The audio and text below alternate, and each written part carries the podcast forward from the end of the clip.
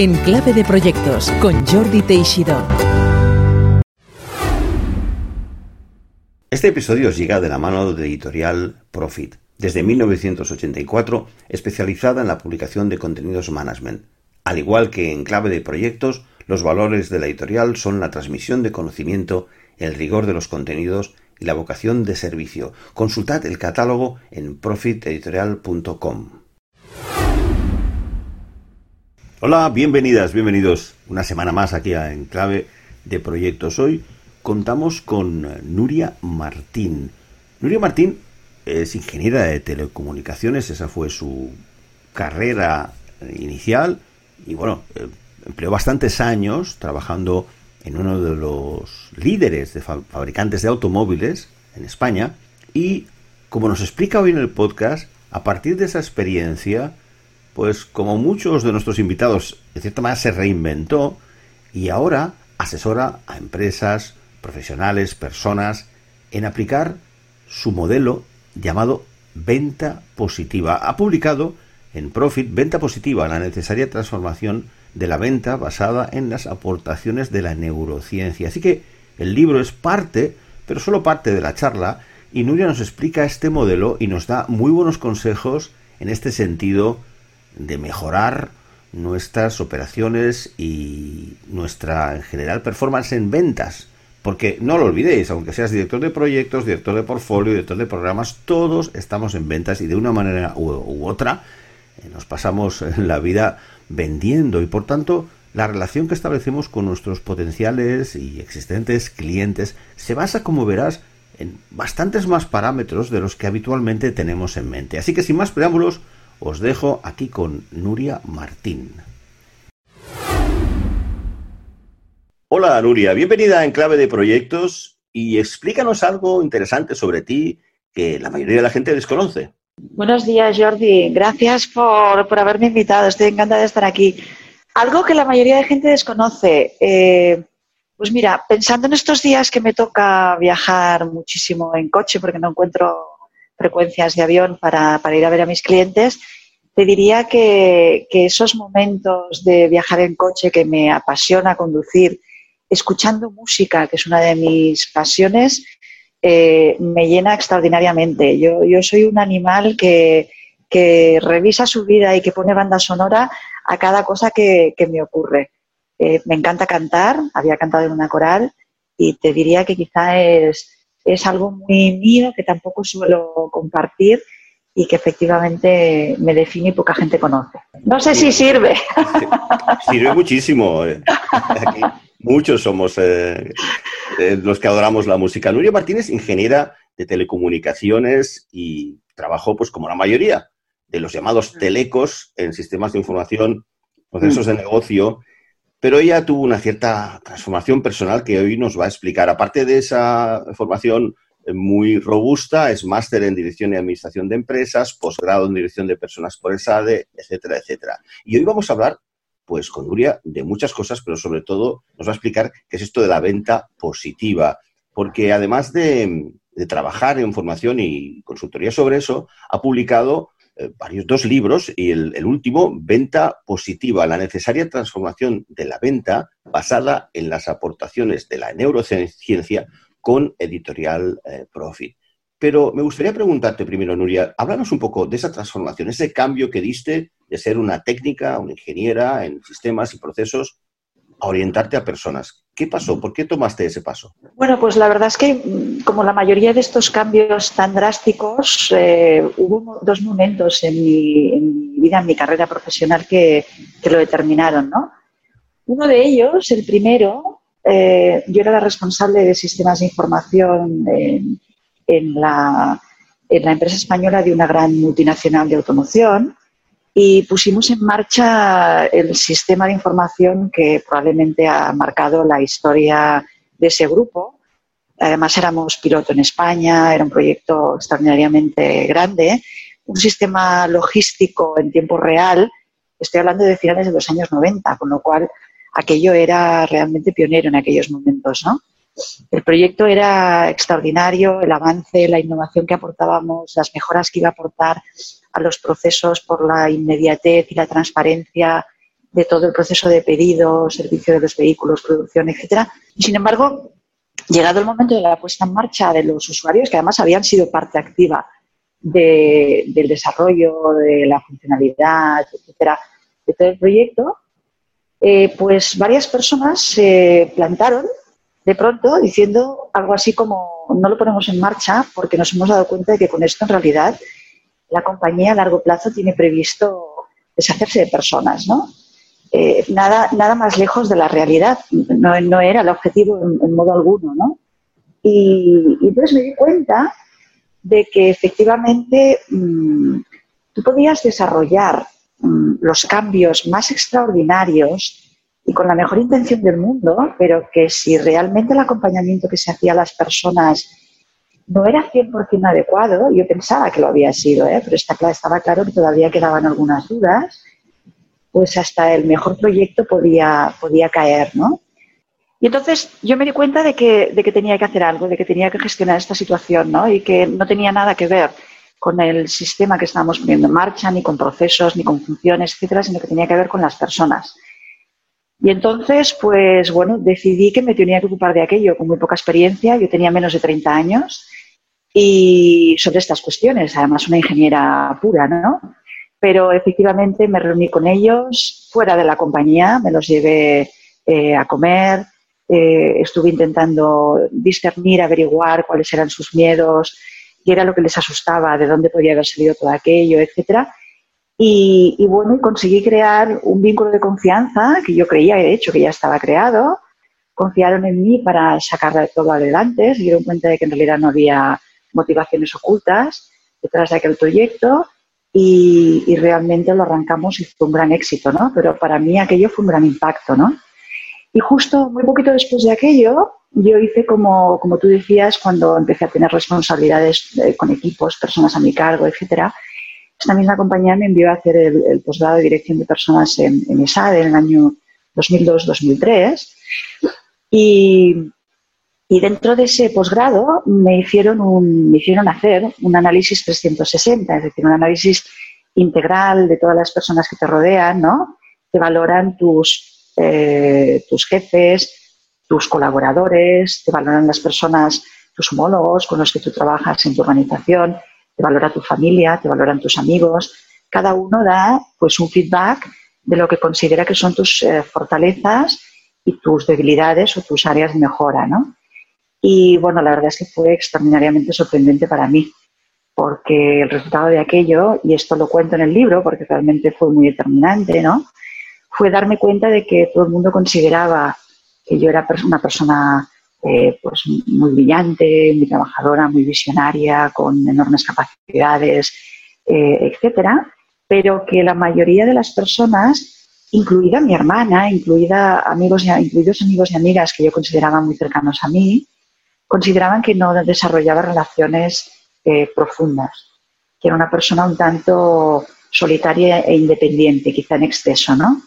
Y darme cuenta de que todo el mundo coincidía con aquella visión eh, y que de alguna manera me pedían más, me pedían estar más cerca de mí, pues me hizo reconfirmarme en aquello que yo ya daba vueltas e intuía, ¿no? Y es que en realidad eh, las relaciones humanas, la comunicación, el, saber eh, estar con los demás, etcétera, son parte fundamental de nuestra existencia ¿no? Habilitadoras de todo eso. Inicié entonces un proceso personal de autoformación. Yo siempre he dicho que yo soy una rata de biblioteca, yo soy una empollona y no me avergüenza decirlo, ¿no? A mí me encanta estudiar y me parece que es un gran valor, ¿no? Me da, me da pena, ¿no? Que en ciertos círculos eso se menoscabe, ¿no? Yo le insisto muchísimo a mi hija en que jamás, jamás los jamás se tiene que avergonzar por, por, porque le guste estudiar, ¿no? Y o por sacar buenas notas o cosas parecidas, ¿no?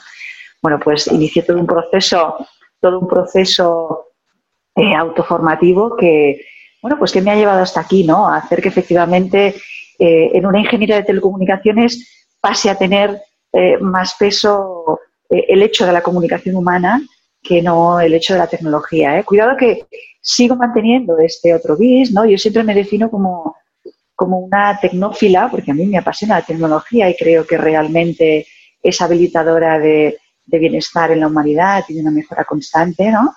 Pero creo que debe tener eh, un barniz humanista eh, que la conecte y la ponga al servicio eh, de las personas, ¿no? Sin ninguna duda. Bueno, déjame decirte que yo hice una evolución inversa.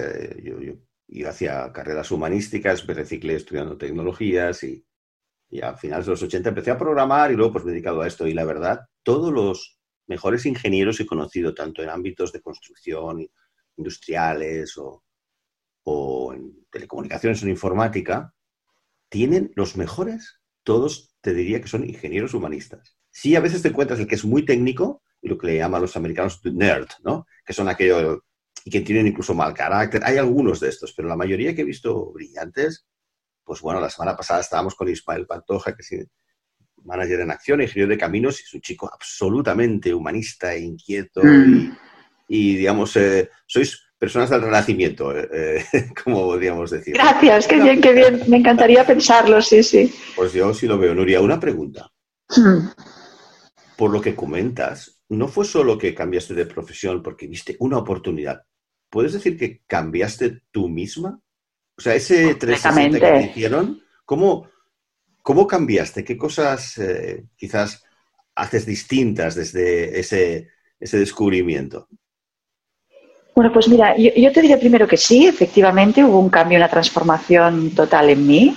Eh, a mí, una de mis frases favoritas es la frase de Marcel Proust, esa que dice que, que aunque nada cambie, si tú cambias, todo cambia yo la repito mucho en mis cursos, ¿no? Es, para mí un poco el, paradigma de la transformación, ¿no? Es decir, no hace falta que lo que está a tu alrededor cambie para que todo cambie, ¿no? ¿Y qué cambió en particular en mí? Bueno, pues yo creo que, lo que fundamentalmente cambió, fíjate, fue eh, escuchar, pero escuchar profundamente más a las personas que yo tenía alrededor, es decir, cambiar, cambiar mi mirada cambiar mi mirada, eh, dejar de focalizarme un poquito. Yo, yo soy una persona con una orientación tremenda al objetivo, ¿no? Es decir, eh, yo cuando tengo algo que hacer eh, no paro hasta que lo hago, ¿no? Y, muchas veces no revisaba mucho lo que tenía del camino, ¿no? No, quiero decir que fuera inconsciente de las personas ni que fuera daño, ni muchísimo menos. De hecho, en la valoración aquella que me cambió, la gente me decía, nos da pena que seas una persona tan maravillosa y que tengamos pocas oportunidades de conocerte más, ¿no? Ese era un poco el mensaje este, ¿no? Y, por tanto el cambio, pues es eso, fue una mirada distinta, ¿no? Una mirada mucho más apreciativa de las personas dentro de todo este camino y este proceso que para llegar a algún sitio, ¿no?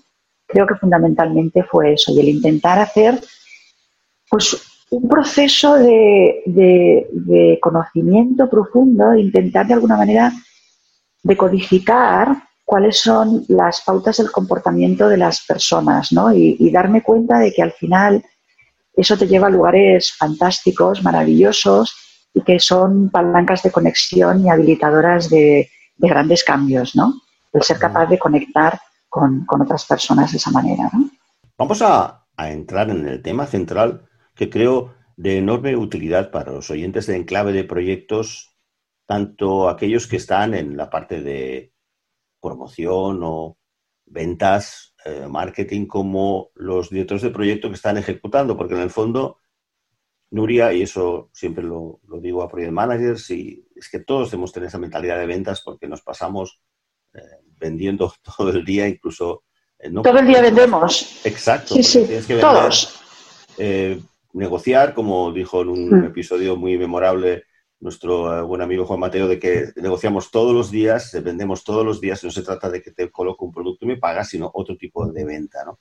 Yo creo que muchas veces el foco en el pragmatismo, en el objeto, en el, proyecto, realmente va en detrimento de la relación con las personas, ¿no? Pero yo creo que nos tienes que explicar a los oyentes para que además se animen a comprar el libro Venta Positiva, eh, de qué, qué significa esto de venta positiva y qué tiene de nuevo este modelo que has creado.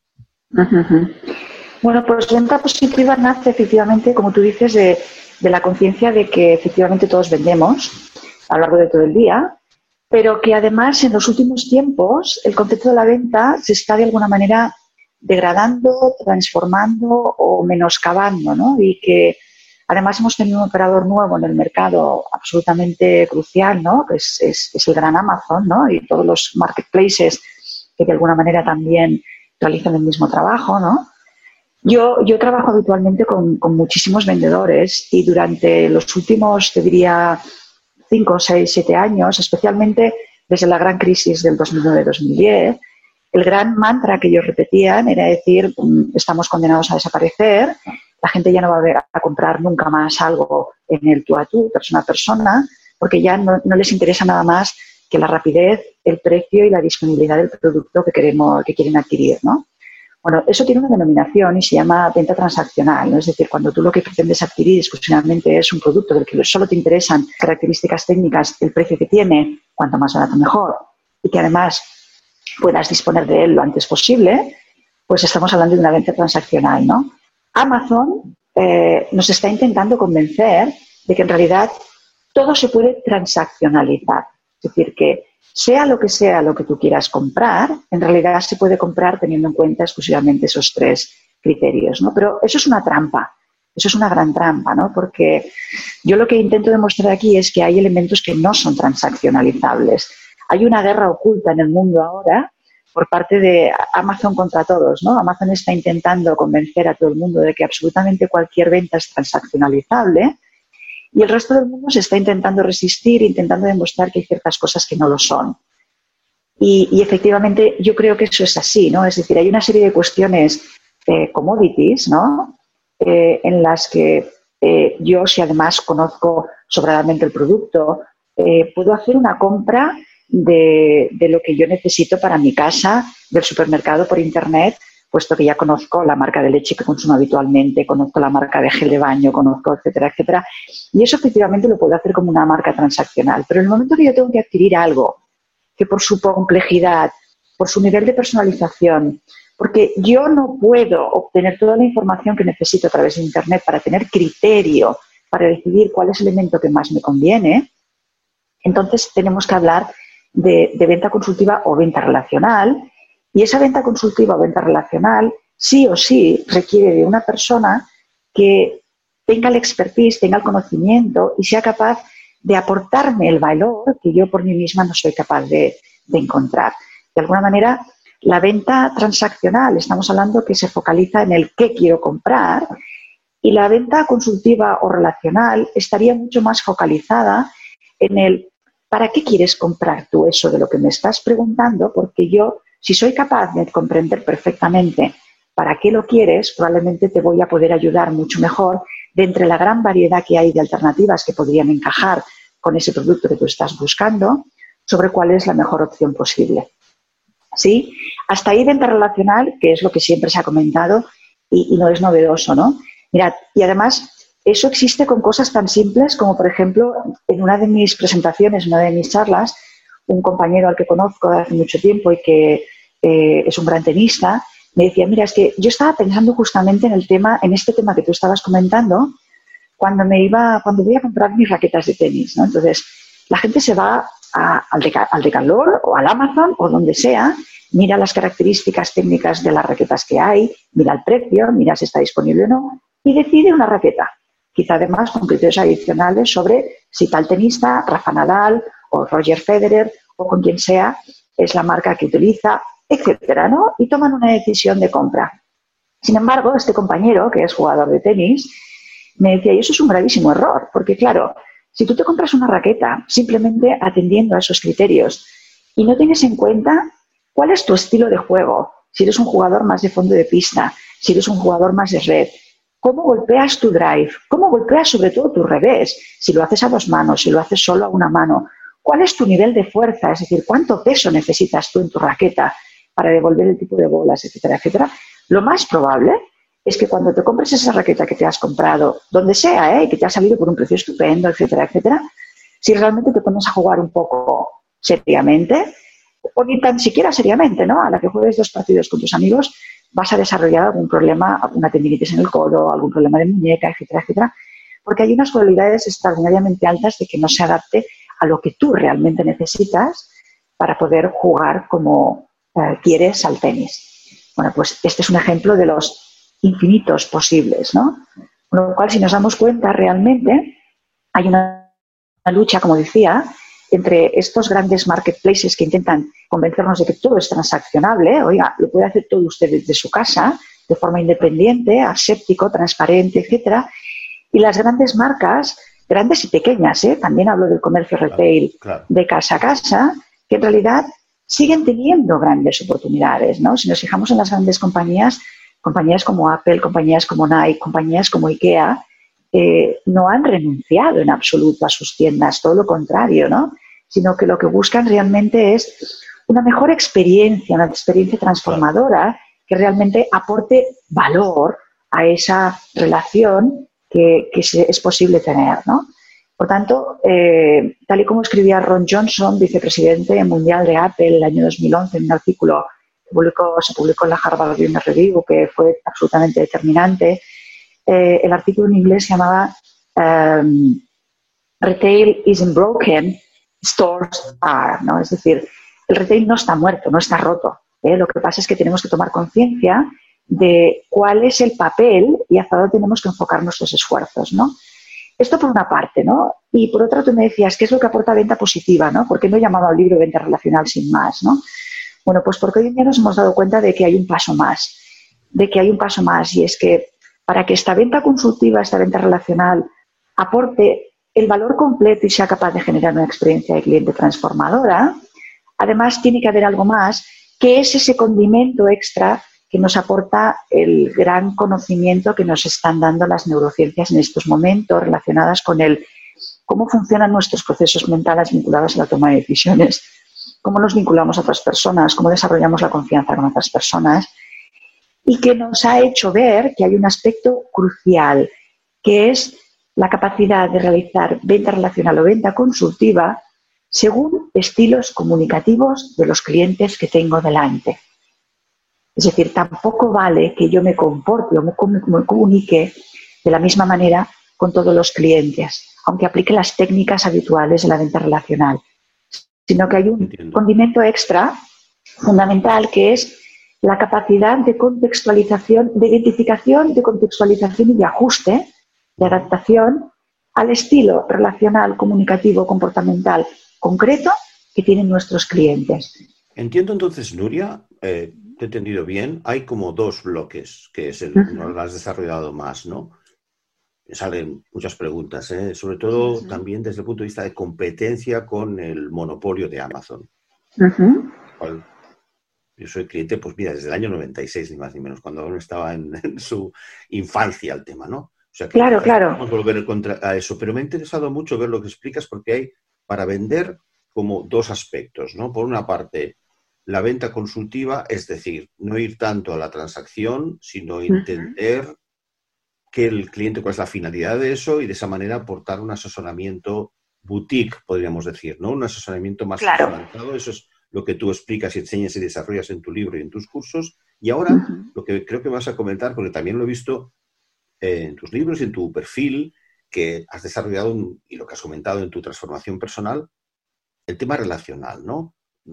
He quedado un mensaje, quizás podrías desarrollar un poco más eso. El, vendedor o la persona que está en el proceso de venta tiene que no tener su propio estilo, que todo el mundo lo puede tener, pero sobre todo ser capaz de captar cuál es el estilo de esa otra persona y por tanto ser un poco camaleón, que es decir, ¿no? Poder jugar de diferentes maneras para poder entrar en comunicación con ese potencial cliente, ¿verdad? Sí, lo que ocurre es que esto del camaleón, efectivamente, yo como te decía que me muevo con muchos vendedores, Muchos de ellos siempre me dicen, ya, pero esto nos lo han dicho siempre, que hemos de ser flexibles y nos hemos de adaptar a los clientes. Sí, lo que pasa es que esta adaptación siempre ha funcionado de una manera intuitiva, ¿no? Y hay quien tiene mejor intuición y quien tiene menos, ¿no? Lo que hemos visto es que, es que en realidad tenemos menos capacidad de adaptación a la persona que tenemos delante de lo que realmente pensamos, ¿sí?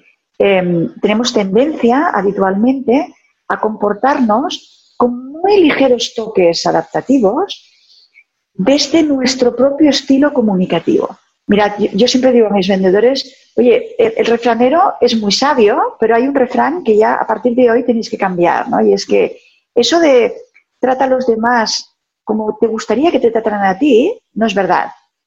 Hay que tratar a los demás como querrían ser tratados ellos desde su propio estilo comunicativo. Sí, lo que hemos Lo que aportamos aquí es, basándonos en un modelo relacional creado por Ferran Ramón Cortés y Alex Galofré, socios míos, soy business partner de ellos, colaboro habitualmente con ellos, es un modelo de identificación de estilos relacionales y estilos comunicativos. leer a las personas, que es decir, leer. Claro, pero leer con criterios muy claros, con criterios científicos, déjamelo decir así, es decir, no basado simplemente en la intuición, ¿no? sino sabiendo identificar qué elementos del lenguaje no verbal, qué elementos del paralenguaje, qué elementos del lenguaje verbal, del tipo de expresión, del tipo de lenguaje que las personas utilizan, nos van a permitir identificar de una manera biunívoca absolutamente certera qué tipo relacional, qué tipo de comunicación le gusta a la persona que yo tengo delante y me voy a poder hacer el camaleón, pero no de forma intuitiva, sino con un criterio absolutamente preciso. Claro, eso tiene un poder, una aceleración, es decir, da unas capacidades adaptativas que hasta ahora los vendedores que funcionaban por intuición, unos con más y otros con menos, no tenían. ¿Sí? Mm. Eh, claro, claro, claro. Esta es la gran novedad, ¿no? mis vendedores cuando acaban normalmente los cursos y me dicen, ostras, es que me ha cambiado la mirada, efectivamente, ¿no? Me ha cambiado la manera de ver a las personas. Ahora voy como con un radar intentando identificar y, voy catalogando y al final cualquier catalogación, cualquier categorización, queréis decir, es una forma de simplificación. Sí, pero funciona. ¿Sí?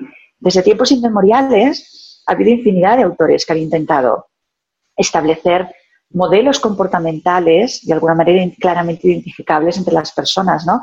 Del primero del que se tiene constancia es el padre de la medicina, es Hipócrates, ¿no? Él creó su modelo de, temperamentos, ¿no? Muy orientado, sí, a ver cuál era el comportamiento ante la enfermedad, ¿no? Eh, Hipócrates identificó personas melancólicas, eh, etcétera, etcétera, sus cuatro comportamientos conocidos, ¿no? Y a lo largo de la historia ha habido, muchísimos otros pensadores hasta llegar al siglo XX, ¿no? Donde los grandes psicólogos y psiquiatras del siglo XX, la escuela austríaca y la escuela americana, eh, eh, con, Carl, Jung, en, Europa y William Marston en Estados Unidos, eh, ambos, cada uno por su lado, hicieron lo que probablemente hoy es la base de todo ese conocimiento. ¿no? Carl Jung tiene un libro muy conocido del año 1921, Los tipos psicológicos, entonces establecieron las bases fundamentales de, los diferentes, de las diferentes tipologías comportamentales que podemos identificar en las personas. El modelo en el que yo sustento mi modelo de venta positiva es un modelo derivado de, este modelo de Carl Jung, como decía, creado por Ferran Ramón Cortés y Alex Galofré, y tiene una potencia brutal y es absolutamente transformado. ¿Y eso consiste, tiene una serie de pasos o es un modelo en esquema? No sé si nos puedes dar aquello cinco céntimos sin eh, cargarnos el contenido de tus cursos o libros. Mira. ¿En qué consiste? Yo soy alguien que quiero aprender el modelo de venta positiva o quiero empezar a saber leer a mis clientes. ¿Nos puedes más o menos resumir cuáles son los paso por paso? ¿Qué es lo que debo hacer o como alto nivel? ¿Cuál es, cuál es el proceso? Bueno, pues mira, eh, sí, muy rápidamente. Eh, lo que normalmente suelo hacer con todas las personas con las que trabajo es un, un trabajo inicial de autorreconocimiento del propio estilo comunicativo, que si quieres lo puedo hacer, lo puedo hacer contigo. ¿Sí? ¿Te parece que lo hagamos así en directo? Uy, sí, fantástico. y, encima gratis. Muy rápido, ¿eh? Venga. Mira, el, modelo lo que hace es identificar dos grandes ejes, uno vertical y uno horizontal. Eh, al vertical lo llamamos el eje de la toma de decisiones. Se identifica ¿Cuáles son los criterios fundamentales que la gente mm, utiliza para tomar sus decisiones? En este eje de toma de decisiones, en la parte de arriba, en uno de los extremos, tendríamos a las personas fundamentalmente racionales, es decir, son personas que intentan en todos sus procesos decisorios analizar posibilidades, analizar hechos, datos, números, tener en cuenta razones objetivas, ¿no? Por ejemplo, si lo llevamos a la compra de una casa o de un coche, ¿no? Pues serían esas personas que miran pues absolutamente todos los datos, ¿no? Es decir, cuál es el consumo, cuál es el volumen del maletero, eh, la capacidad que tiene, eh, cuál es el índice eh, de etcétera, ¿no? Este tipo de cuestiones, ¿sí? es lo normal, Nuria, lo normal. Ah, amigo, esto te define, ¿sí? En el otro extremo, en el extremo inferior, están las personas que cuando toman decisiones no tienen en cuenta esos criterios, sino que tienen en cuenta las opiniones de los demás. como valor fundamental para tomar una decisión. Oye, ¿y tú cómo ver? ¿Y tú qué piensas de este coche? ¿Y tú qué piensas de esta casa? Porque tú tu casa, ¿a ti qué, tú qué necesitas para? Yo necesito sentir que me siento bien, etcétera. ¿no? Es decir, personas que ponen por delante los sentimientos, las opiniones, las emociones, eh, por delante de los hechos y los datos, y sobre todo teniendo en cuenta las opiniones de los demás. Tú, mayoritariamente, ¿dónde crees que te ubicas? Que ya nos lo has adelantado. ¿Más bien como racional o más bien como emocional? Más, racional. Y a mí me pasa emocionalmente, Nuria, que tampoco soy una persona extremadamente sociable, o sea, eh, ¿Mm? me relaciono con facilidad, pero soy muy bastante, ¿cómo te diría? Idiosincrático, en el sentido de, bueno, hay que ir a este hotel, hay que ir a este. Lo miro, miro el objeto de la manera más analítica profunda, pero habitualmente decido muy basado en proceso de análisis, eh, valoración de los factores versus mis expectativas, decisión. O sea, Totalmente. hombre, con las redes sociales, claro que ves eh, lo que opina uno, lo que opina otro, especialmente la parte de hoteles, sí que es más o menos relevante. Eso sí que lo miro, pero no me acabo de fiar, ¿eh?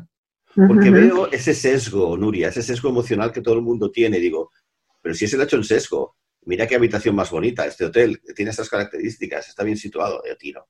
Sí, sí, si, si estoy gráficamente pensando en el eje vertical, eh, al menos, no sé, eh, tú lo sabrás mejor, pero sí, me veo más arriba que abajo, sí. Totalmente.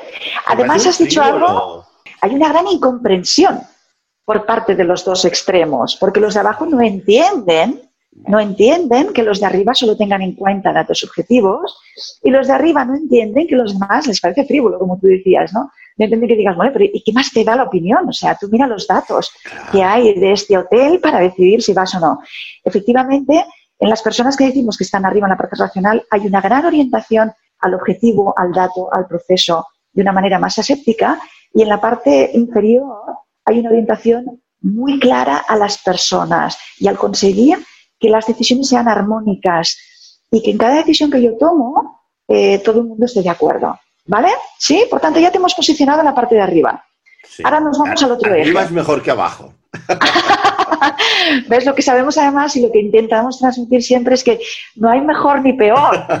Claro, claro, claro, ¿no? Bueno, arriba, abajo, sí, lo que estaba pensando, y no te quiero dejar hablar porque se me interesa mucho esto también, pero me estoy dando cuenta de que quizás a veces cuando tú vas a vender algo, porque yo había vendido muchas veces y sigo, en el fondo todo el mundo seguimos vendiendo, tú vas con tu estilo y claro, si el otro es más de abajo, hostia, no. Claro, ahí conectamos. Ahí vamos a ir ahora mismo, ¿no? Entonces, el otro eje, el otro eje lo llamamos el del ritmo vital. Es decir, identifica eh, en un extremo eh, las personas que llamamos reflexivas, que digamos que tienen un ritmo vital, fíjate además cómo pauso mi voz. Personas que tienen un ritmo vital mucho más pausado, personas que hablan de una manera más lenta, son esas personas que nos da siempre la impresión de que están pensando todo mucho antes de expresarlo, que hacen las pausas que yo estoy haciendo y que en general son personas que escuchan mucho, que quieren estar atentas a lo que está produciéndose a su alrededor. Por eso las llamamos reflexivas. ¿sí? Y en el otro extremo tenemos a las personas que llamamos activas. Fíjate cómo cambio mi tono vital. ¿eh? Son personas que hablan mucho más, hablan mucho más rápido, personas que parecen mucho más espontáneas. Parece que no estén pensando, sino que parece que hay una conexión directa entre, entre lo que están pensando y lo que está saliendo por su boca. Que parece que no sopesen las cosas y que vayan a un ritmo mucho más acelerado, etcétera, etcétera. Sí. Aquí te hago la misma pregunta. ¿Tú más bien dónde te sientes? ¿Como reflexivo o más bien como activo? ¿Más bien más pausado más bien más rápido? Muy, muy, es muy sencillo. ¿eh? Me sabe mal que hoy el podcast este es demasiado sobre mí, es es sobre ti. Con esto acabamos, hemos hablado de ti. Que tú haces. Bueno, es, para todos los que nos estén escuchando, que estén haciendo este ejercicio, en este ejercicio. Te vas a reír ahora. Yo soy, en ese sentido, soy modelo MBA. Es decir, ¿Qué quiere decir? más bruto que una. Es de... a lo largo de mi vida he metido muchísimo la pata, sigo metiéndola y no mido el resultado a veces de lo que digo. Porque, eh, y no puedo haber dicho con, cierta sinceridad y no buena intención. soy como una especie de fanático de la verdad, ¿no? Entonces la suelto y lo suelto, pero no pienso en los sentimientos. he encontrado sorpresas muy desagradables, gente que realmente yo le he hecho daño pero durante meses y semanas, ¿eh? Profesión, Sin, sin darte cuenta.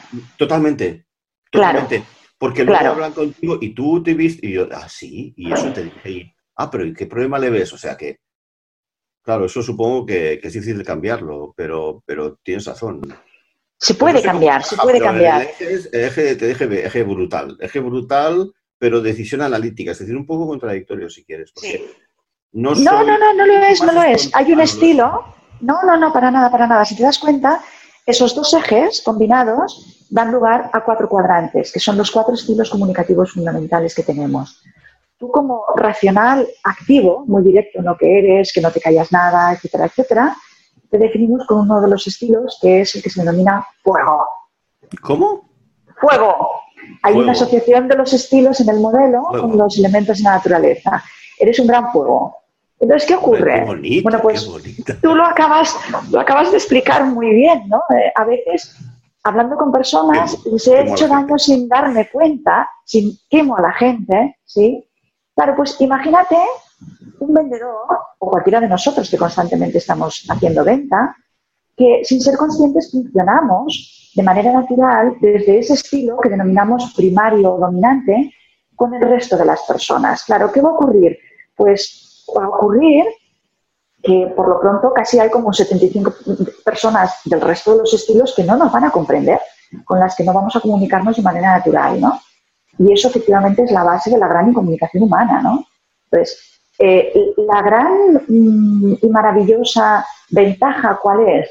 Bueno, pues que hemos descubierto que en realidad todos tenemos todos los estilos presentes en nuestro comportamiento, solo que algunos están más latentes y no los hemos desarrollado, pero sabemos cómo desarrollarlos. Y lo que sabemos es que si somos capaces de poner en acción el estilo comunicacional de la persona que yo tengo delante cuando me relaciono con ella, entonces la comunicación es efectiva, entonces se desarrolla la confianza y entonces tengo muchísimas más posibilidades de hacer que mi proceso de influencia, de negociación o de venta llegue a buen puerto. Ese es el gran matiz. Entonces lo que hacemos es, tú me preguntabas, ¿qué haces? Pues hago bastante más extenso, ¿no? Este proceso de autoconocimiento de cada uno, de toma de conciencia desde el lugar desde el que yo me estoy comunicando, y entonces de pronto luego lo que hago es aprender a identificar en base a pautas de lenguaje no verbal, en base a pautas de paralenguaje, etcétera, eh, en los demás, cuál es el estilo que tienen para poder hacer el clic y ajustarme al estilo de las personas con las que yo me estoy comunicando. Y la, la gran magia extraordinaria es que es posible identificar el estilo de las personas con las que yo me comunique sonará pedante, pero yo antes de que tú me dijeras que hiciéramos todo ese proceso para que tú te identificaras con tu propio estilo, porque es importante que cada uno llegue a sus propias conclusiones, ¿no? Haciendo el proceso de razonamiento que tú has hecho, yo ya me había dado cuenta de cuál era tu estilo, por diferentes elementos, ¿no? Es posible captar el estilo relacional de la persona que tengo delante lo que se llama el test de los siete segundos, en menos de siete segundos. De hecho, eso es algo que habitualmente hacemos de forma inconsciente con venta positiva y todo lo que explicamos, lo que hacemos es traer todo eso a un plano de conciencia, de conciencia, para ser mucho más directos, más efectivos y tener menos probabilidades de error, obviamente, ¿no? Los cuatro modelos, así rápidamente, el fuego, ¿Mm? ¿cuáles son los otros tres? El fuego sería el racional activo, después tenemos el tierra. ¿Qué te, ¿Qué te, inspira a ti la tierra? Cuando dices, cuando oyes la palabra tierra, ¿qué te inspira? ¿Qué piensas cuando piensas en la Tierra? antigüedad, muy bien, conservación. Muy bien, muy bien. Pues a los racionales reflexivos los llamamos tierra y justamente todos esos valores están asociados al comportamiento tierra. Son muy conservadores, muy analíticos, siempre miran mucho todo, eh, el, cambio les resulta muy complejo ¿eh? Y son personas que se comunican de forma muy pausada teniendo en cuenta siempre todos los aspectos que hay que tener en cuenta, etcétera, etcétera, y no vaya a ser que toquemos algo mm, que funciona y que de pronto se rompa, ¿no? Esto que dices, además, eh, será, yo he visto muchos conflictos viendo otras personas, entre otras personas, conmigo mismo, pero en otros, cuando me he dado cuenta de, de esa persona que les ves de repente que son, que quieren tomar todo bien y tal, lo muy molesto que les ver a otro modelo. Claro, claro, claro. Yo creo que el, activo a veces, pues por su propia actividad, se fija poco y no le molesta tanto, pero he visto gente muy reflexiva, muy aquello muy estructurada que quieren tomarlo todo con calma, como incluso físicamente les veías muy incómodos en cuanto Totalmente. a ese fuego de actividad. Y es que se ponen hasta nerviosos, ¿no? Totalmente. Además, has dicho dos cosas muy importantes. Primero, eh, tenemos muy poca comprensión de esta realidad y, por tanto, efectivamente tenemos mucho rechazo inconsciente por todo lo que no sea nuestro modelo conductual. Nos parece a todos que el nuestro es el bueno y con todos los demás tenemos una gran incomprensión, primera cosa que has dicho. Y segundo, efectivamente esa incomprensión se manifiesta además a través del lenguaje no verbal. O sea, les ves que se ponen nerviosos, que se tensan, que, que, se erizan, ¿no? Que, quizá callan, que te estás dando cuenta de que hay cosas que no dicen, pero que por todo su lenguaje no verbal estás captando que ahí hay una incomodidad, efectivamente, ¿no? Bueno, pues todas esas cosas son las que hay que ser capaces de recoger para ser muy finos y muy efectivos a la hora de llevar a cabo una venta consultiva hoy en día. No me digas que, como uno de mis grupos favoritos, otro modelo debe ser el viento. El aire, el aire, el, aire. Sí, en los, estilos emocionales, los de la parte de abajo que decíamos, eh, los emocionales activos son eh, los aires, ¿sí? Muy vinculados a qué? ¿A ti qué te inspira el aire? Cuando te digo aire, ¿tú qué piensas? Libertad, sí señor. Sí, señor. Una gran canción de Serrat que se llama Como un Fal Vent, ¿me acuerdo? Como un Quiero libre, moverme libre entre la gente, ¿no? Pues eso, el aire es libertad, es poder ir, ir a donde quieras, ¿no?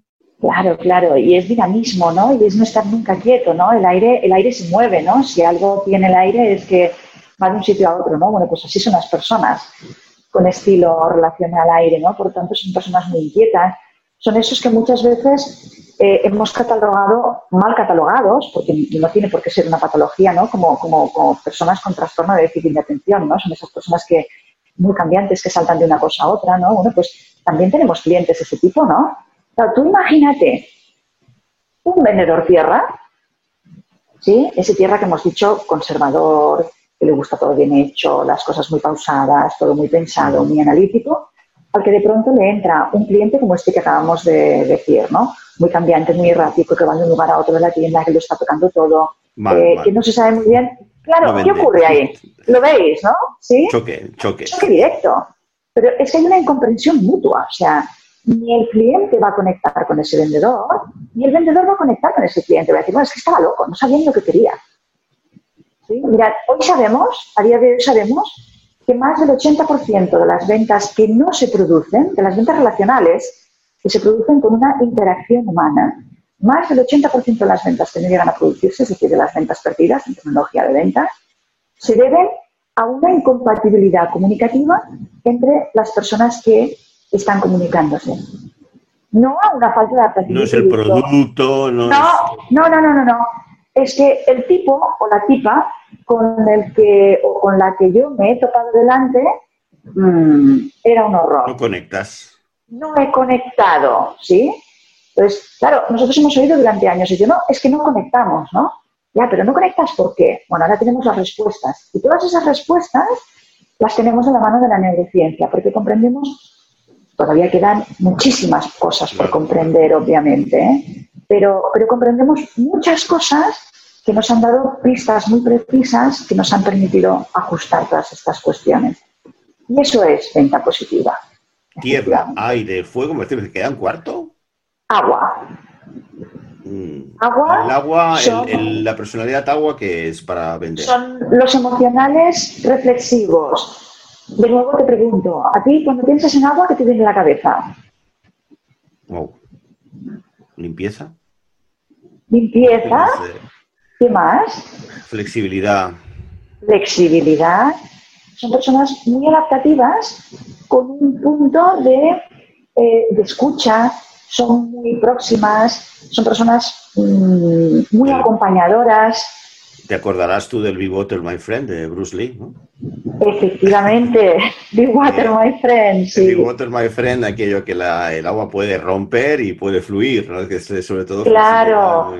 Claro, claro, claro. Pues efectivamente, ¿no? Son este tipo de personas muy orientadas a las personas, muy pausadas, por tanto muy escuchadoras. Claro, ¿de dónde puede surgir el conflicto? Porque ah, con lo que yo te he comentado podrías decir, bueno, pues esto es quizá un vendedor o vendedora ideal, ¿no? Alguien que escuche, alguien que tenga en cuenta todo lo que tú estás comentando, etcétera. Bueno, hay un tema ahí de velocidad. Hay un tema ahí de velocidad. Si pensamos en, el extremo contrario, ¿eh? el, el, cuadrante contrario dentro del mapa que estamos construyendo tú y yo ahora, así en directo, ¿no? Los fuegos serían sus contrarios, ¿no? Los fuegos, ¿cómo van? ¿A qué velocidad van? Van a mil por hora y son profundamente... Si, tengo que hacer una autocrítica es la impaciencia, soy muy impaciente. Efectivamente, efectivamente, ¿no? Con lo cual, claro, tú imagínate un cliente fuego que entra en una tienda con esa impaciencia, con esa velocidad, etcétera, y que de pronto se encuentra alguien delante que le dice, hola, buenas tardes, ¿qué tal? ¿En qué puedo ayudarle? ¿Quiere que le ofrezca un café? ¿Me acompañaría? Claro, ¿cómo se va a sentir el fuego? Dios mío, ¿me va a dar algo? Has dado no acelere. Mira, claro, publicidad gratuita para Nespresso. Yo compro Nespresso y al final muchas veces compro los cafés de Starbucks en supermercado y cada vez que he ido a la tienda a comprar ahí me dicen, ¿quiere tomar un café? Miren, no. Yo vine aquí a comprar, déjeme tranquilo. Yo no vengo aquí a tomar un vengo café. Vengo a lo que vengo. Vengo a lo que vengo. Vengo a lo que vengo. Tranquilo, ¿no? claro, con lo cual hay extraordinarias incompatibilidades inconscientes de relación, de comunicación entre las personas debido a nuestro estilo comunicacional nativo, predominante o natural. Oye, entonces tú enseñas a las personas a leer, pero es que necesitas media hora, una hora, bueno, tú has sido muy rápida porque tienes práctica, pero claro, cuando te viene un cliente a una tienda o incluso por teléfono, para hacer esta lectura supongo que lleva un tiempo, ¿no? Eh, repito, yo enseño a mis alumnos a identificar a las personas por su estilo de relacional en menos de siete segundos. Y entonces eh, ellos adaptan rápidamente la manera en que van a presentar su producto o servicio a esa personalidad, ¿no? La manera en la que van a preguntar, la manera en que van a adaptar las explicaciones, la manera en que van a hacer todo, efectivamente. Con lo cual... Te voy a poner en una situación difícil, pero ¿puedes compartir con nosotros algún resultado práctico que haya tenido este modelo? Es decir, alguien que ha aumentado ventas o que ha cerrado más operaciones. Bueno, totalmente, vamos, además es, es, Si quieres no me digas la marca, pero si quieres también la No, no, y además te lo digo porque es realmente muy relevante. Em, yo soy formadora oficial en la Escuela de Formación de Mercedes-Benz España, compañía de automoción en España durante los últimos 25 años, hasta el 2019, eh, la marca premium, que es como se denominan las marcas, eh, este tipo de marcas, ¿no? Eh, en el mercado de automoción, había sido otra. En el 2019, gracias, además de otras cuestiones, obviamente, que han acompañado, pero gracias también al trabajo intensivísimo y súper amplio que hemos hecho con toda su red comercial, Mercedes-Benz España ha sido por primera vez en la historia en España líder en el mercado premium de automoción en ventas. Es decir, que esto eh, no, solo, no, es un capricho o no sirve solo para que la experiencia del cliente sea mejor, sino que además efectivamente demostramos que, tiene un efecto directo en incremento de ventas. Mm. Porque si la experiencia del cliente es mejor, al final eso redunda en mejora también de las ventas a nivel cuantitativo, no solo a nivel cualitativo. Interesante. Déjame preguntarte, Nuria, en, torno a este de pandemia, ¿has lanzado algún proyecto o estás enfocando, adaptando tus formaciones y tu propuesta de valor de alguna manera especial para ayudar a las empresas que tanto necesitan ahora vender en un entorno mucho más difícil? Háblanos un poco de esto. ¿Cuánto es tu propuesta para esta situación de crisis y poder aumentar ventas incluso en esta en esta situación grave en la que estamos. Eh, claro. Bueno, primero de todo te comentaré algo que, me hace una ilusión profundísima, ¿no? Y que además mm, me da personalmente un sentido de propósito especial precisamente en esta situación en la que estamos, en la que estamos inmersos todos, ¿no? Y es que em, yo, junto a una socia en este ámbito, en el ámbito médico, tengo una socia que es médico. Y todo esto lo aplico también en el entorno médico-sanitario. Eh, esto mismo que hemos comentado, que al final decíamos, es venta, pero es influencia, pero es relación, pero es negociación, pero al final es comunicación efectiva, eh, lo estamos aplicando en el entorno médico-sanitario para conseguir que la relación médico-paciente mejore de una manera extraordinaria. También cada médico actúa desde su estilo relacional nativo y cada paciente actúa desde el suyo. También en ese ámbito se producen extraordinarias incomunicaciones, desgraciadamente, ¿no? Siempre desde la intención positiva. ¿eh? Tú ya lo has visto, ¿no? Tú me decías antes, yo me he dado cuenta después, con el tiempo, de que muchas personas con las que yo había tratado se habían sentido heridas sin que yo ni siquiera me diera cuenta, ¿no? Bueno, pues efectivamente esto está siendo una aportación extraordinaria. Acabo de venir la semana pasada de trabajar en presencial, además, con un grupo de, de 15 médicos de la mano de mi socia en un colegio oficial de médicos de España, eh, precisamente con estas cuestiones, para que efectivamente también en estos tiempos en los que además todos tenemos la sensibilidad a flor de piel, todos tenemos emociones como el miedo muy presentes, ¿no? Eh, seamos capaces de, articular una comunicación que nos permita llevar a, buen puerto esas relaciones. ¿no? Es decir, que contribuimos incluso positivamente en la relación médico-paciente ¿no? y en algo tan importante como es el cuidado de la salud. Eh, esto es algo que lo digo además en primer lugar porque, porque me hace muchísima ilusión y, para mí es la demostración eh, palpable de que, de que esto tiene una aplicación brutal, ¿no? Pero sí, sí, con el resto de... Idea es claro, claro, claro. Una bonita misión, ¿no? Eh, está bien, sobre todo porque es muy tan importante, igualmente importante la salud así física, es la salud mental, como está afectando a todos esto, a todas las generaciones, incluso mayores y jóvenes. Claro, claro. Por tanto, hace falta eh, estos conocimientos que tú tienes sobre neurociencia y sobre métodos de leer a las personas para poder eh, mejorar el mensaje. Déjame volver al mundo empresarial porque me queda una pregunta sí. Sí, sí. Has hablado al principio sobre todo de Amazon. Es imparable, ¿no? O sea, aquello que parece que es el gigante que lo va a dominar todo y en remoto. Mm. ¿Qué mensaje puedes dar a las empresas para poder diferenciarse? Y poder seguir vendiendo o mantener sus ventas y en algún caso, pues no cerrar. La manera lo, primero, lo primero de todo que me gustaría recordar, porque cuando lo cuento la gente siempre se sorprende mucho, y es que em, la línea de negocio de venta de productos a través de su marketplace, de su plataforma de Amazon, no es ni muchísimo menos su primera línea de ingresos. Es decir, la primera línea de ingresos a una extraordinaria distancia de todas las demás son los web services. De hecho, tiene una división Amazon que se llama Amazon Web Services. Es decir, vende servicios en el cloud. Es el mayor proveedor, muy importante. el mayor proveedor del mundo, el mayor proveedor del mundo, por encima de IBM, por encima de Microsoft, por encima de todas las grandes, de servicios en el cloud. Y aquí es donde focaliza sus mayores esfuerzos. Primera línea de negocio. Segunda línea de negocio, los contenidos audiovisuales. O sea, ¿qué está haciendo todo el mundo? Netflix, Apple TV, Disney Channel, el Prime, el Amazon Prime, además de ser un servicio de entrega rápida, etcétera, etcétera, como una especie de club de clientes fidelizados. es, es un canal de. Es, sobre todo, es un canal de contenidos audiovisuales, que es donde va a focalizar en el futuro Amazon sus grandes esfuerzos, porque esto es lo que da dinero. La venta de productos a través del marketplace, que es por lo que gran parte de las personas conocen a Amazon, no le da un rendimiento extraordinario. No le da un rendimiento extraordinario. Y de hecho, lo ha intentado. Eh, ha intentado, ha comprado Whole Foods en Estados Unidos, ha intentado entrar en el mundo de la alimentación, está intentando entrar en el mundo de la moda, etcétera, etcétera. Y su gran obsesión en todos estos mundos, ¿sabes cuál es?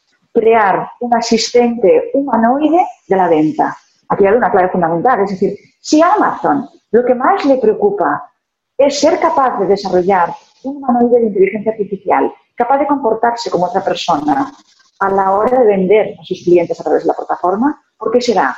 Pues porque buscamos ese contacto humano. Lo que pasa es que el mundo de a pie, el mundo del retail, estamos siendo tontos y estamos pensando que lo que tenemos que hacer es imitar a Amazon, cuando Amazon tiene clarísimo que su gran desventaja es esta incapacidad de ajustar eh, necesidades, deseos, inquietudes, experiencias vitales y humanísticas dentro de su plataforma. y que lo que estén diciendo, personalizar, etcétera, etcétera, porque es lo que tiene sentido en el mundo de la venta. Por tanto, volviendo de nuevo a la frase de Ron Johnson tan importante y a ese artículo tan importante que hoy sigue tan vigente, es Retail isn't broken, stores are. Y yo añadiría, y los vendedores que creen que tienen que vender cada día más rápido, más robotizadamente, más directo y sin tener en cuenta nada, casi casi como si fueran eh, plataformas de Internet, ¿no? Por tanto, ¿cuál diría yo desde la humildad, eh, desde la fórmula, pero viendo que realmente funciona? Es que lo humano se sigue imponiendo, porque además cerebralmente necesitamos de ello, ¿no? Eh, la gran ventaja del comercio retail, de la pequeña o de la gran empresa, ha existido siempre y no ha desaparecido, solo que la hemos pasado de largo y hemos hecho como si no existiera y nos hemos dedicado a atender a nuestros clientes como si casi casi les estuviéramos viendo a través de una plataforma por Internet. Algunos se han dado cuenta de ello y han invertido por aquí y están realmente aguantando de una manera extraordinaria el azote de Amazon, ¿no? La, la amazonización de las ventas, como yo le llamo, ¿no? Mira, si nos fijamos en ejemplos como, por ejemplo, Adidas, la gran marca de equipamiento deportivo, eh, en los últimos cinco años ha hecho las mayores inversiones de su historia en sus tiendas a pie de calle. Eh, su tienda más grande del mundo está, está en Pekín. Eh, China, en China todo tiene otra dimensión, obviamente, ¿no? Estamos hablando de, de, tiendas de miles de metros cuadrados. Esa tienda que ha hecho Adidas en Pekín simula un estadio de fútbol. Repito, simula un estadio de fútbol. Y las personas cuando entran en la tienda, el, simula que entran por lo que sería el pasillo por el que los jugadores de fútbol salen al campo a jugar. Y en ese momento, cuando tú estás entrando en la tienda, lo que hay con sistemas de realidad virtual, eh, sonido, etcétera, etcétera, hay una experiencia absolutamente inmersiva que te hace sentir como si estuvieras saliendo al campo. Bueno, lo que, lo que se cuenta, lo que cuentan los testimonios, es que la gente llora de emoción. Qué bueno, qué interesante. Los niños se imaginan a sus ídolos viviendo ese tipo de sensaciones. Hay un tema de identificación total, ¿no? Hay un tema de, experiencia transformacional, de identificación todavía más con esos ídolos que son los que al final llevan a esos niños o a esos adultos a comprar ese material deportivo, ¿no? Y según eh, tu experiencia emocional, las empresas pequeñas pueden hacerlo también, ¿no? Totalmente, porque eh, eh, Adidas, ¿qué más ha hecho? Todo este tipo de compañías, si te fijas, han creado una figura en todos los sitios, se la inventó Apple, la figura del Genius. El Genius es una figura muy particular porque no es exactamente un vendedor, de hecho no vende, y no tiene objetivos de ventas. Y esto es un apartado muy importante, es decir, no está mediatizada por esa obsesión por llegar a su objetivo de venta. Su único interés es que el cliente conozca en profundidad todo lo que quiera, que sea capaz de ver y percibir cuáles son los elementos que yo tengo a, disposición de mis clientes en mi tienda que mejor puedan adaptarse con ese modelo vital, con ese tipo de experiencias o de necesidades que el cliente puede tener. Y ese concepto de, ese genius que da soporte a los vendedores, que son los que sí cierran la venta, formalizan la venta, etcétera, se está extendiendo a todo este tipo de compañías. Es decir, un poco la fórmula, por tanto, ¿cuál sería?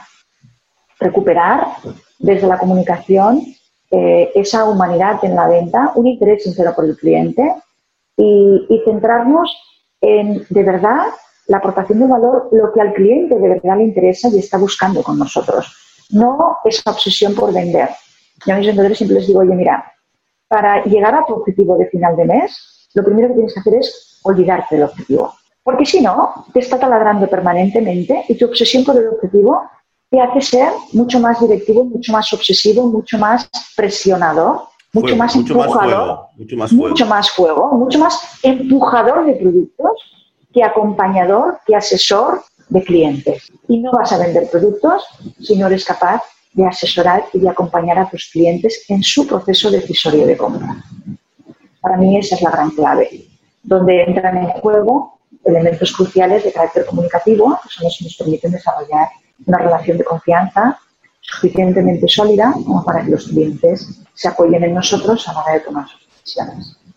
Y tú, Nuria, estás y con tu equipo estáis abiertos a ayudar no solo a empresas como Mercedes. Yo trabajo con todo tipo de compañías, sí, sí. Hace dos semanas tuve una reunión con la propietaria de un supermercado ecológico de Barcelona, un supermercado de barrio, en el que vamos a intentar aplicar este tipo de cuestiones. O sea que sí, sí, por supuesto, porque tiene aplicación en, todos los ámbitos del retail, no tiene por qué ser grandísimas marcas, obviamente. ¿Cuál es la mejor manera de que nuestros oyentes eh, interesados en todo este proceso, a mí me ha parecido fundamental y te agradezco mucho, Nuria, porque realmente es uno de los beneficios de este podcast, es que uno aprende y yo he aprendido muchísimo. Gracias, cuánto me alegro. A leerme y mientras decías esto, porque yo también estoy a veces inmerso en procesos de venta, aunque mi responsabilidad es el, lo que llamamos la entrega de proyectos, el delivery, pero sí que es cierto que yo voy en otra sintonía. Es decir, digo bueno, esto es lo que quieres, pero ya, pero mira, esto es así, cuesta esto. ¿Sí? ¿Lo quieres o no? No te digo, exagerando un poco, ¿no? Y me he dado cuenta de que no, que tienes razón. Es decir, lo conectas a, un poco de otra manera o es pan para hoy, hambre para mañana. Así que me voy a apuntar la lección y espero que nuestros oyentes se lo apunten porque el mundo va a seguir dando vueltas y hay que, y hay que seguir vendiendo. ¿Dónde te pueden encontrar mejor, Nuria? ¿Dónde, se, ¿Dónde estás tú accesible para poder ampliar todo? Pues en mi página web eh, de marca personalizada, nuriamartin.com, pueden encontrar además eh, ese tipo de charlas, vídeos, etcétera, etcétera, y los datos de contacto para, contactarme. Bueno, y por supuesto, mm, yo quiero pensar que soy una persona generosa y todo esto que hemos hablado está en el libro. ¿eh? A mí me hace mucha gracia ver que muchos lectores y lectoras me envían fotos del libro con miles de post-its marcados. Increíble, me, estoy haciendo un esquema y tal. Muchísimas gracias por todo lo que me has aportado. ¿no? Bueno, pues el libro también es una buena fórmula para, para empezar que la portada muestra dos montañas y dos personas eh, pasando por un pasadizo. Es decir, que es un libro que no es un manual de procesos, sino que creo que explicas una historia, ¿no? Bueno, es que además esto también utiliza, yo también he querido utilizar aquí las aportaciones de la neurodidáctica, y es que todos aprendemos mejor cuando lo que se nos cuenta se nos cuenta con una historia, con un ejemplo todos, todos lo hemos vivido en nuestra vida, ¿no? Más que si nos hacen una exposición muy aséptica de conceptos, por muy bien justificados y explicados que estén, ¿no? Así que yo he hecho un libro que es de business, eh, pero que en realidad está eh, encima de una historia novelada basada en un viaje real que yo hice en el año 1997 a las cimas del mundo, a los Himalayas. Yo hice un trekking por los Annapurnas, subiendo a más de 5.500 metros eh, fue un viaje también impresionante que a mí y a mi marido, de los amigos que íbamos, nos transformó profundamente. Y utilizo ese viaje como, como soporte de la explicación del modelo, como metáfora también de un viaje de transformación, y aunque al final toda transformación es un viaje, ¿no? Por el, que, por el que nos movemos desde un punto de partida hasta un punto final en el que somos personas distintas, ¿no? O sea, que además es, según me cuentan mis, mis lectores, eh, entretenido y, engancha como historia. O sea que sí, para hacerlo también más llevadero, más fácil y más fácilmente incorporable. Nuria Martín, venta positiva, la necesaria transformación de la venta basada en las aportaciones de la neurociencia. Muchísimas gracias, Nuria, por haber venido a Enclave de Proyectos. Gracias a ti, Jordi. Ha sido un placer. Muchísimas gracias.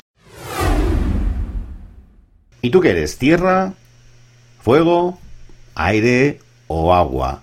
Espero que te haya divertido e interesado este mecanismo de autoconocimiento muy relevante para ventas, como has visto. Si te interesa el gráfico que tiene estos cuatro esquemas o cuatro enfoques eh, personales, escríbeme por favor a enclavedeproyectos.com. Llegas a enclavedeproyectos.com y en el formulario que existe en la pestaña de 25 episodios, que es cuando celebramos nuestro 25 episodio, verás un formulario que permite poner tu nombre, correo y con mucho gusto pues me pides el, el gráfico de Nuria que me lo ha proporcionado y te lo podré enviar para que puedas ampliar allí con este gráfico y también con tu propio análisis de cómo llevas a cabo ventas y relaciones en general con tus clientes y en nuriamartin.com y en su libro puedas ampliar todos estos contenidos que yo creo han sido muy interesantes. Soy Jordi Teixido y como siempre, por favor, suscríbete, mm, ponnos likes en los episodios, que esto ayuda a crear